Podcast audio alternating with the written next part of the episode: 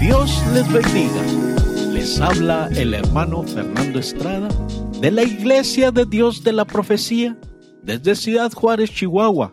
Y deseamos que esta predicación sea de bendición para todos los que la escuchen. El tema de hoy es Dios es Dios de planes. Si eres su hijo, ¿no deberías tener uno? La visión es la que nos conduce hacia la meta. Por medio de ella, vemos a dónde deseamos llegar o a dónde Dios nos quiere llevar. Por otra parte, la misión compromete nuestra obediencia y esfuerzo. Dios le dijo a Josué, Josué 1.7, solamente te esfuerces y seas muy valiente para cuidar de hacer conforme a toda la ley que mi siervo Moisés te mandó. No te apartes de ella, ni a diestra ni a siniestra, para que seas prosperado en todas las cosas que emprendieres. Y esto ocurre dentro de un plan que tiene el poder de trascender a los mismos protagonistas. Mi estimado hermano, ha llegado el momento de encapsular en pequeños términos lo que hemos analizado hasta aquí.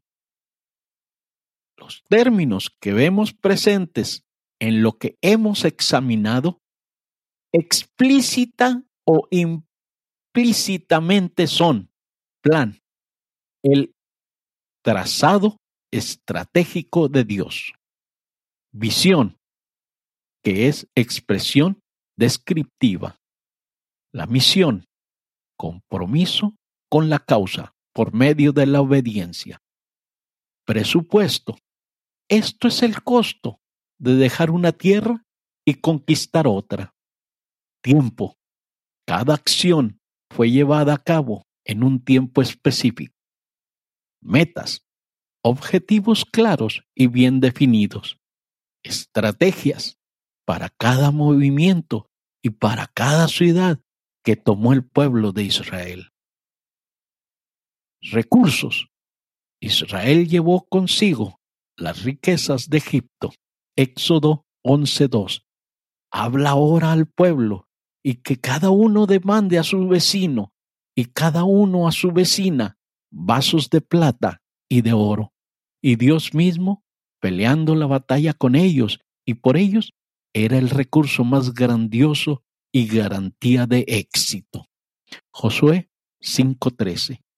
Y estando Josué cerca de Jericó, alzó sus ojos y vio un varón que estaba delante de él, el cual tenía una espada desnuda en su mano. Y Josué, yéndose hacia él, le dijo, ¿Eres de los nuestros o de nuestros enemigos? Josué 5:14. Y él le respondió, No, mas príncipe del ejército de Jehová, ahora he venido. Entonces Josué postrándose sobre su rostro en tierra, le adoró y díjole, ¿qué dice mi señor a su siervo? Beneficiarios, todos los descendientes de Abraham. Estos eran los componentes del plan estratégico de Dios para con su pueblo Israel. Dios tenía un gran proyecto en mente. Este proyecto respondía a ciertas preguntas que siguen un orden lógico dentro de un marco coherente. Las, los interrogantes son ¿qué? ¿Qué se quiere hacer o lograr? Tener una visión. ¿Quiénes? ¿Quiénes serán comisionados para hacerlo? Todos los elegidos tendrán una misión. ¿Con qué? ¿Con qué lo vamos a hacer? Con los recursos que nos de Dios. ¿Dónde? ¿Dónde lo vamos a hacer? En el territorio asignado por Dios. ¿Cuándo? ¿Cuándo lo vamos a hacer? Dios tiene su tiempo. ¿Cómo? ¿Cómo lo vamos a hacer? Con una planificación, estrategia y operativa. ¿Para qué? ¿Por qué? ¿Para qué y por qué lo vamos a hacer? ¿Cuál será el beneficio o propósito? ¿Y quiénes serán los beneficiarios? Cuando somos guiados por el Señor, y aquí equivale decir guiados por el Espíritu. Segunda de Corintios 3:17, porque el Señor es el Espíritu, y donde hay el Espíritu del Señor, ahí hay libertad. Nuestra vida es elevada a un plano superior y comienza a ser guiada por el orden divino dentro de un marco de coherencia divina que para la mente no renovada en Cristo puede ser la locura. Dice Corintios 2.14, mas el hombre animal no percibe las cosas que son del Espíritu de Dios, porque le son locura y no las puede entender, porque se han de examinar espiritualmente. No significa que si es guiado por el Espíritu, tenga que ser un improvisado, llevado por el sentir. Cuidado con el sentir. No siempre los sentires son fundados en la palabra profética más segura que es la palabra de Dios. El texto citado dice que el hombre espiritual discierne lo que percibe. Discernir significa distinguir una cosa de otra, señalando la diferencia que hay entre ellas. Entonces, alguien que es guiado por el Espíritu es alguien que tiene una visión clara en su espíritu. Por tal motivo, puede distinguir objetivamente entre una cosa que es de Dios y otra que se parece a algo de Dios. El que discierne ve las cosas con tanta claridad que puede hacer un relato detallado de lo que discierne. Fíjese lo que las escrituras dicen del profeta Daniel. Daniel 6.3. Pero el mismo Daniel era superior a estos gobernadores y presidentes, porque había en él más abundancia de espíritu, y el rey pensaba de ponerlo sobre todo el reino. ¿Por qué razón había en Daniel un espíritu superior? Daniel 1.17. Y estos cuatro muchachos Dios les dio conocimiento e inteligencia en todas letras y ciencias, mas Daniel tuvo entendimiento en toda visión y sueños.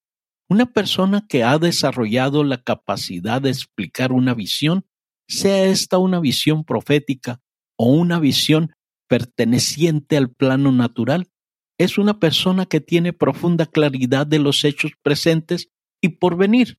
Por lo tanto, es la persona más indicada para guiar a un objetivo específico y exitoso a quien o quienes lo sigan. Esta fue la virtud que vio Darío. Daniel 6, 1 al 3. Pareció bien a Daniel construir sobre el reino 120 gobernadores que estuvieran al tanto del reino, y sobre ello tres presidentes, de los cuales Daniel era el uno a quienes estos gobernadores diesen cuenta porque el rey no recibiese daño. Pero el mismo Daniel era superior a estos gobernadores y presidentes porque había en él más abundancia de espíritu y el rey pensaba de ponerlo sobre todo el reino. Otro ejemplo de estos fue José. Lea por favor todo el capítulo 41 del libro de Génesis para que pueda comprender en profundidad a lo que estoy haciendo referencia. Ahora bien, si ya lo ha leído, solo voy a citar los hechos escuetamente. Faraón tuvo un sueño profético y le fue informado a éste que José tenía la habilidad de explicar visiones, o sea, sueños. Por tal motivo, José fue traído a su presencia y Faraón le contó la visión nocturna de la cual José le hizo una descripción en detalle. Por ello, agradó a Faraón poner a José a gobernar sobre todo Egipto, solo él, o sea, el Faraón, estaría sobre él en autoridad. Dice el texto bíblico que una vez que José tomó el gobierno en sus manos, su administración fue prosperada y bendecida por Dios, pues llevó a cabo un plan estratégico, sustentable y sostenible que permitió salvar a todo Egipto de la calamidad del hambre. ¿Qué tenía en particular José y Daniel? La respuesta es que tenían la habilidad de describir una visión. No solo eran hombres de visión, sino que la podían describir claramente y sabían qué hacer con ella. Muchas personas son como Nacubonosor en el tiempo de Daniel y Faraón en el tiempo de José, que tienen sueños o visiones y no saben qué hacer con ella. De nada sirve, mi querido hermano, que vivamos soñando y anhelando cosas grandes que podemos construir en nuestra imaginación a modo de visión. Si no, diseñamos un plan y ponemos manos a la obra y bregamos por la concentración de lo que visionamos. Seguimos invitando a que nos continúen leyendo y escuchando en www.lavision.com.mx. Asimismo, queremos recordarles que cada domingo escuchen un diferente mensaje y de la misma manera los invitamos a que sigan leyendo nuestro blog diariamente. Queremos seguir rogando a que si se quieren comunicar con nosotros, lo hagan a Armando Caballero 18 arroba gmail.com. Que Dios nuestro Padre Celestial los ayude hoy y siempre. Es el deseo y oración de su hermano en Cristo, Fernando Estrada.